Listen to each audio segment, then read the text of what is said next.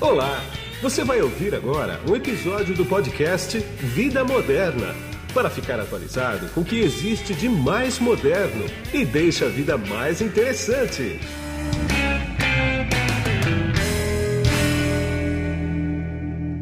Bom, quem está nesse podcast aqui comigo agora é o Daniel Tibor Fuchs, que ele é diretor de inovação do grupo da Torá. Tudo bem, Daniel? Tudo bem? Tudo bom, tudo tranquilo. Daniel, posiciona rapidamente para mim, para o público, saber o que é o grupo da Torá e o que é a Arquia. Claro. É, a Datorá é uma empresa nacional fundada em 1993. Nós somos de um mercado que muito poucas pessoas conhecem na vida normal, né, que é o mercado de atacado de telecomunicações. Sim. Então, nós ajudamos as chamadas a serem completadas sem o usuário nos ver. Nossos clientes normalmente são operadores de telecomunicações, a Embratel, a TIM, a Viva, a Oi, a NTT do Japão, enfim, ah. operadoras variadas no mundo inteiro, é, provedores de internet que têm a licença de telecomunicações, por exemplo, no Brasil também, e que precisam desses serviços de atacar de telecomunicações. E aí, uns 10 anos atrás, nós montamos a Arquia, ainda com outro nome no início, né? Uhum. É, focada em ajudar empresas que queiram montar operadora móveis, operadora de celular com seus próprios nomes, tá. é, ou é, também no segmento de internet das coisas, né? Então conectar dispositivos, e hoje a gente tem uma gama grande de dispositivos conectados na nossa rede de sensores em cima dessa nossa plataforma. Tá, quer dizer, então você deve atuar muito mais para o interior do Brasil do que nas grandes capitais, né? Ou estou errado? Não, na verdade, os nossos clientes eles estão no Brasil inteiro, fora do Brasil também, né? A empresa, ela, graças a Deus, se expandiu para fora do Brasil. É, é que nós realmente não aparecemos, né? Então, é, se você perguntar numa operadora de telecomunicações na área de, de interconexão delas, quem é da Torá, todas elas nos conhecem no Brasil sim, sim. e é uma boa parte no exterior também. Só que aqui ah. as pessoas não, não nos conhecem, né? No, eu digo usuário final, usuário que usa telefonia, né? Claro. Mas a gente faz muitas das chamadas que vocês usam, é, hum. passam nas nossas redes. Então, por exemplo, se eu usar o Skype para fazer uma ah. chamada para São Paulo, Tá. Essa chamada tem um, uma chance grande de passar na nossa rede. É, se você usa o Teams da Microsoft, lá também tem uma numeração que eles usam lá para receber chamadas de videoconferência, passa na ah. nossa rede. Entendi. Tem várias situações aí que o pessoal não percebe. Você usa Uber, você usa a nossa rede. Ah, que interessante. Para falar com o motorista. Entendi. Agora, você tocou a internet das coisas, né?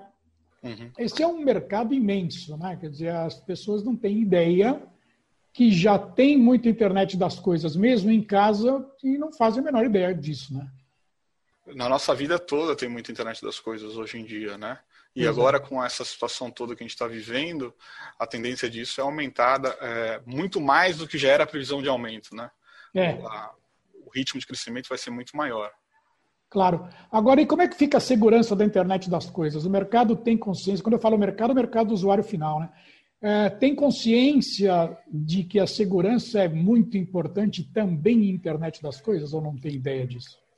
Eu, eu tenho uma opinião de que o usuário ainda não, não chegou a essa conclusão, né? Você tem usuários mais experientes, mas a maior parte claro. dos usuários, eles nem veem ainda a, a segurança a, para suas próprias coisas de internet como tão essencial como deveriam, né? Porque infelizmente toda coisa boa vem com uma série de coisas ruins juntas, né? Então hoje tem muita gente mal intencionada na internet, né?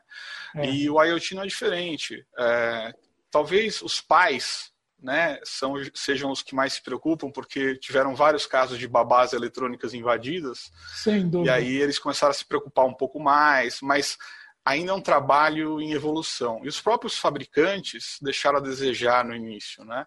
E estão correndo atrás agora de preparar para que os equipamentos tenham mais segurança. Sim. Vocês também provêm segurança em internet das coisas quando vocês fazem algum projeto, por exemplo? Sim, é, é, essa resposta ela é complicada, né? Eu nem quis uhum. falar para você é, às vezes, né? Mas uhum. na prática o que acontece? O, uma solução de IoT é composta por várias partes. Tem uma parte da segurança que nós temos que fazer, que é a parte de conectividade.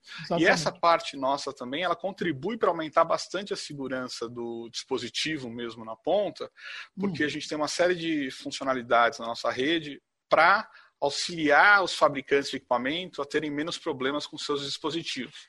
Né? Não é o usuário final que vai nos ver falando de segurança de internet das coisas, mas os fabricantes. Então, quando a gente conecta um carro, por exemplo, né? É, e nós temos hoje é, muito carro conectado na nossa rede, né? Provavelmente é. 700 mil veículos passam na nossa rede. Então, a gente é tem mesmo? todo é, e a gente tem toda um, uma sistemática de controles para que esses veículos não fiquem expostos, né? Claro. É, claro, hoje ainda você não tem o carro autônomo, né, que a gente fala tanto, mas é. quando a gente tiver, isso vai se tornar ainda muito mais importante, né? Essa Sem parte dúvida. de segurança, de acesso ao veículo. Sem dúvida. É, é, você pode dar algum exemplo de alguma marca que você aqui no Brasil, por exemplo, que está conectado com vocês, ou mesmo lá de fora, já que você. Não, tem... claro, não, não tem problema nenhum. É, a BMW, acho que é um é. exemplo interessante, porque ele não tem só o rastreamento veicular, nem só a telemetria do veículo, também tem lá um botão que, ele, que você pode apertar para falar com é, a central, né, pedir algum tipo de é. auxílio. É. Então, isso tudo passa nessa conectividade é, LTE que a gente fornece para os clientes, né, 4G que na verdade no caso da BMW, porque eu fui na coletiva no lançamento da 320i e, e eles falaram bastante sobre isso, né? Quer dizer, o pessoal está na Alemanha, não está nem aqui, né? É até uma coisa muito interessante porque é, o, o, equipamento vem de lá isso. com uma assinatura da Alemanha, mas no Brasil não pode usar, né? Então é, é feito um swap aí com uma tecnologia é. bastante especializada e aí vira um assinante brasileiro, né, vamos dizer Exatamente, assim, para que ele possa é. começar a usar aqui no Brasil as coisas. É bastante interessante o projeto para quem gosta aí da, da área técnica, né? É, inclusive eles avisam o dono do carro que está na hora de trocar o óleo, por exemplo. Pelo menos foi o que eles falaram. É verdade. Não, é verdade. Isso está começando a sempre tem, a gente fala-se muito, né? Falava-se muito em é. manutenção é. preventiva. Exatamente. E agora você já está indo para manutenção preditiva, é. que é entender o comportamento do motorista e baseado nesse comportamento aí dizer troca o óleo ou não, né? É. Porque antigamente a ah, troca de cada, cada tanto Sim. tempo porque é o que você precisa. É, não tem mais. E agora isso. já está indo para isso, para é. uma coisa mais inteligente, né? É, exatamente. Agora, um outro mercado que eu acho que é grande também para vocês deve ser o mercado rural, né? O agronegócio, né? Ainda não é. Né? Não é ainda, é que gozado. Que... É, é interessante. Tem dois problemas aí, né? O primeiro problema é que não existe cobertura suficiente no mercado rural, né, nas áreas rurais, para você atender eles como, gostar, como a gente gostaria. Né? E não vale investir muitas vezes para atender uma uhum. fazenda. Hoje já tem soluções que valem. Estou dizendo para você o histórico, né, até agora. É, mas é, nós temos uma série de ofertas hoje em dia para esse segmento que ajudam, é, sim, você conseguir ter a cobertura na, na sua fazenda ou na região, né, para poder uhum. atender. Mas não é o que a gente gostaria. E o segundo ponto é a percepção da necessidade, né? O, o a agricultura brasileira ela é muito eficiente, né, e muito tecnológica, né? Sim. O Brasil tem um destaque nisso, né? Mas muitas vezes você mostrar a importância da comunicação em tempo real, de ter esses dados do que está acontecendo no campo em tempo real, demora hum. mais para as pessoas perceberem. Então, nós estamos, eu acho que também nessa fase de convencimento do mercado rural. Já na parte de logística do mercado rural, aí sim, né? Sim. Até é, eu acho que uma coisa que é muito importante hoje, tem coisas que não funcionam se não tiver conectividade, né? Então, quando é. você importa, por exemplo, mercadorias que tem que vir num container refrigerado, hum. se a conectividade falhar e não tiver a coleta de dados, aquela carga é descartada. Sim. Né? Então, Sim. Ela, é, ela é fundamental, essa conectividade, esse, o IoT, né, nesse, nessas situações de logística aí da parte rural. É. Por exemplo, você tem silos, por exemplo, que de grãos, né, que, que são administrados à distância por IoT, IoT né? Com certeza tem tratores que são atualizados à distância é. ou que transmitem informação. É que é, a gente gostaria que fosse mais relevante ainda, né, claro. dentro da nossa quantidade de clientes, né? Então, claro. é, a gente vê que tem muita oportunidade Sim. de melhoria no campo usando essas tecnologias. Tá. E o que, e que você acha que está atrás, né? O que, que você acha que pega aí? É, é uma questão cultural ou é uma questão de infraestrutura de tecnologia mesmo? Tem casos em que a questão cultural já foi superada. As pessoas tá. percebem claramente a necessidade. Hum. E aí o problema hoje é a infraestrutura. É infra mesmo, né? É. Agora, óbvio, ainda no pequeno produtor, ele tem vários problemas ao mesmo tempo, né? Sim. Tem que manter o custo baixo, ele tem que é, se preocupar com as coisas é, do dia a dia dele lá, então a tecnologia acaba virando mais uma coisa para ele se preocupar. Então, depende do nível de profissionalização que você vê hoje na, no fazendeiro que, tiver, que você estiver é. conversando. Né? Exatamente. Agora, tem outro, uma outra coisa que eu quero tá, uh, comentar com você, que é o seguinte: tem diferença de M2M, machine to machine, ou máquina para máquina? E internet das coisas, obviamente tem, porque uma máquina é uma máquina. Internet das coisas são coisas menores, né? Mas como, é. como, como tem uma integração entre os dois? Não tem? Como é que, como é que isso funciona? Hein? Na, a, nós, existe um grande problema né, no mercado de tecnologia. Tem palavras que pegam, né? Pois é. E aí a gente a gente entra aí nessa situação que a gente está hoje, de que tem coisa que chama de um jeito, amanhã de outro, né? Exatamente. É. Então, para nós, né, a gente tem, a gente fez uma definição clara e depois podemos compartilhar com vocês até um slide que mostra isso, né, uma, uma imagem, que é uh, para nós o, machine to machine ele acontece quando você tem uma máquina qualquer, um equipamento qualquer ah. de qualquer porte, né, conectado com uma central e existe comunicação entre os dois. Ah. Né? Então, nessa hora, a gente tem uma comunicação máquina a máquina. Ah. Quando você agrega isso a Big Data, ou seja, você começa a acumular todos os dados que estão saindo dessa máquina num banco de dados central, né? E aí uhum. você agrega esse banco de dados central algoritmos que vão analisar eles e que vai permitir que você tome atitudes que beneficiem o negócio, né? Ou seja, vão transformar aqueles dados em informação. Ah. Aí sim nós temos o IoT, porque nós temos a cadeia completa. Tá. Então não é mais só uma comunicação máquina a máquina, mas é uma comunicação máquina a máquina somado a um conjunto de dados tratados por inteligência. Por entendi, entendi. Eu não posso deixar de falar com você também sobre cidades inteligentes, que tem tudo a ver com o que vocês fazem, né? Como é que está aqui no Brasil a questão de cidade inteligente? A gente, pela a minha percepção, é que a gente está meio longe ainda, né? É, infelizmente os cases é, que a gente poderia estar mais avançado no Brasil, eles hum. tiveram atrasos, seja por questões financeiras, seja por questões é, regulatórias, né? Os leilões não saíram para empresas privadas explorarem, né? Então, a cidade inteligente no Brasil é uma coisa que está no começo ainda, né? E você tá. pode dividir de várias maneiras, né? Então, você tem situações interessantes, situações problemáticas. Então, por exemplo, em São Paulo, quando chove, a gente fica sem semáforo. É, exatamente. Né? É. É, isso, se a gente tivesse uma conectividade lá, provavelmente a gente não estaria com essa situação. É, não, né? fica sem, não fica sem radar para multar, mas fica sem semáforo. Né? É isso aí. o radar é uma operadora privada, né? Uma empresa privada tratando, né? Então ele tem interesse aí nesse segmento. Né? Exatamente, né? claro, claro. Então já tem outras coisas que começam a ter um impacto interessante, né? Então, você tem no próprio trânsito, você tem uma monitoração acontecendo na movimentação veicular é. É, conectada, né, com sensores que já ajuda é, no planejamento, né? Ah. E quando você olha agora para essas situações de Covid, né, do, da pandemia aí que nós estamos sim, vivendo, sim, tem sim. outras coisas que estão entrando agora. Por exemplo, você tem um dispenser de gel de álcool gel quando você entrar no parque, né? Então, aquele dispenser não pode ficar sem álcool. Então, Sim. alguns desses dispensers já estão saindo conectados para ah, que entendi. a prefeitura saiba a hora que ele tem que ir lá recarregar, porque senão ah, é. vai ficar alguém lá do lado verificando o tempo todo. É, Nesse começo, é. legal, dá para ficar, mas daqui a pouco não vai dar, né? Exatamente. Vai ter que ter em mais lugares.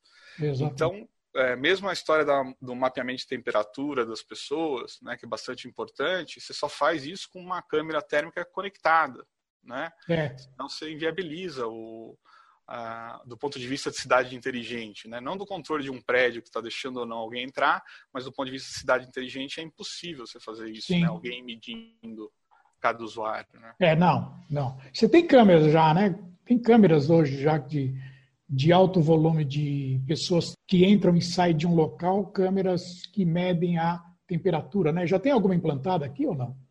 Tem, tem sim, tem já caso implantado aqui. E o, o, legal disso é que a câmera, se ela não estiver conectada, ela vai, alguém vai ter que ficar indo lá, né, é. para verificar. Que é, é totalmente contra, é, é, e é contraproducente, né? Assim, é claro. Quanto mais rápido você sabe de mudanças e coisas assim, é. melhor, né? É. Então essas câmeras todas que estão sendo implantadas, elas estão sendo implantadas com IoT, né? Com tecnologia de conectividade, com Sim. transformação desses dados para poder comparar o segundo anterior com o, com o segundo atual ou o dia de hoje com o dia de ontem, né? Então claro.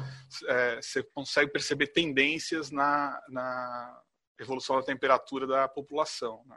Entendi. Não só no nível micro, mas no nível macro. Né? Claro que é o mais importante. Né? O micro, tudo bem. O macro é que é o nó da questão. Né? Com certeza. Ah.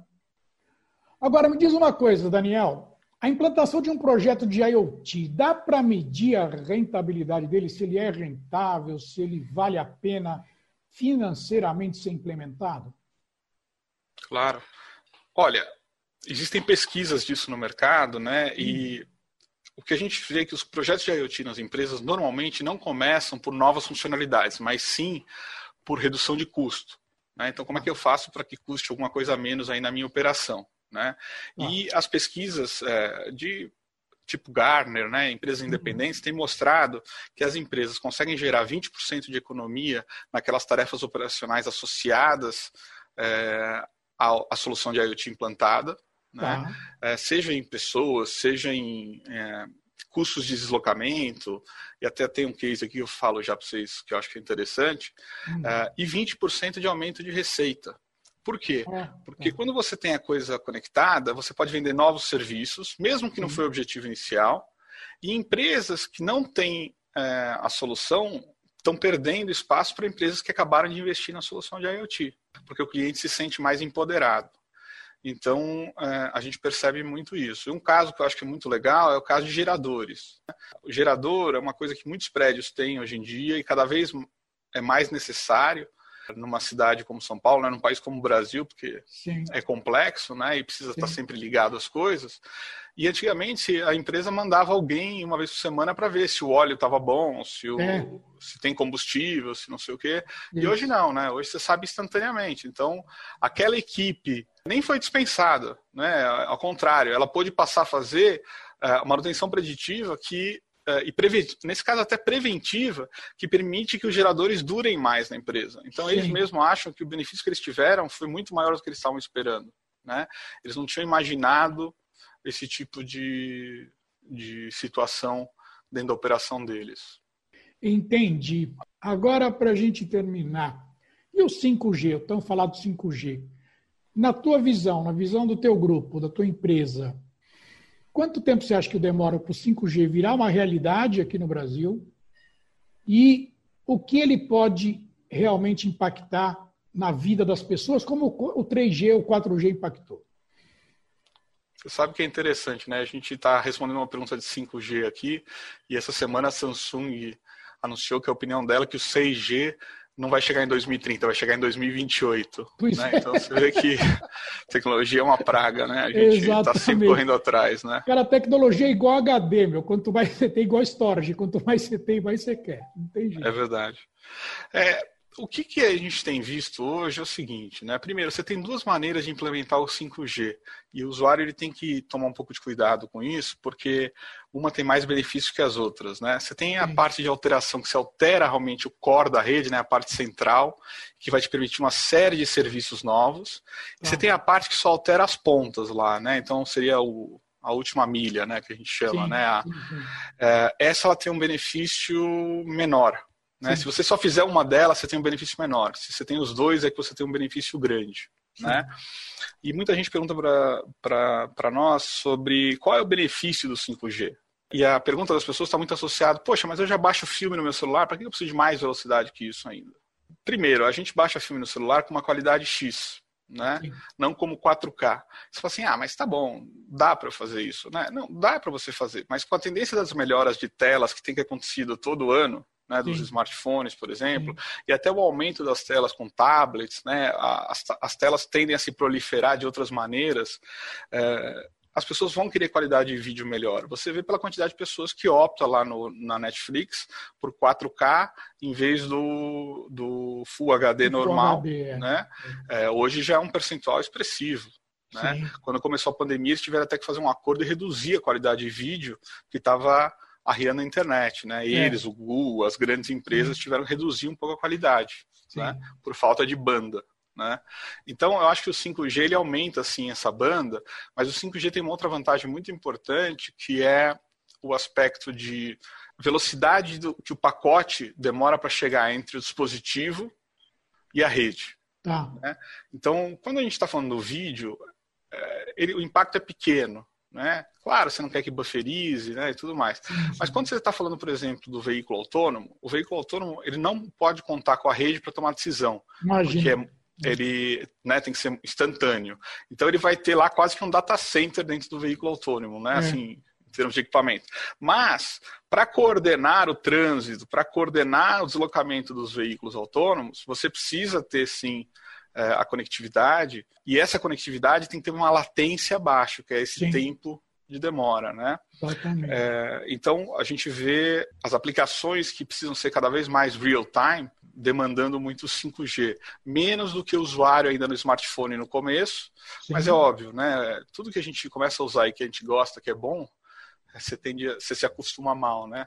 É, então, é, a história da velocidade hoje em casa da internet, todo mundo está reclamando na pandemia, porque é. a gente estava acostumado com um X lá, né? É. Então, agora que você está tendo que usar um pouco menos, você está usando mais, né? Mais, digo, e é. aí a velocidade está um pouco menor para todo mundo. Está todo mundo reclamando, né? Mas não era previsto, né? Um, uma situação como a gente está. Exatamente. É, nós temos visto algumas implementações já começando de 5G no Brasil, ainda Sim. nessa parte de ou acesso ou core, né, que a gente estava falando antes, tá? Hum. Mas não coisas totalmente é, integradas. Nós não vamos ter o leilão provavelmente esse ano, não, né? É. vamos ter um leilão acho que no meio do ano que vem, não dá para a é, gente ter certeza, mas por aí, né?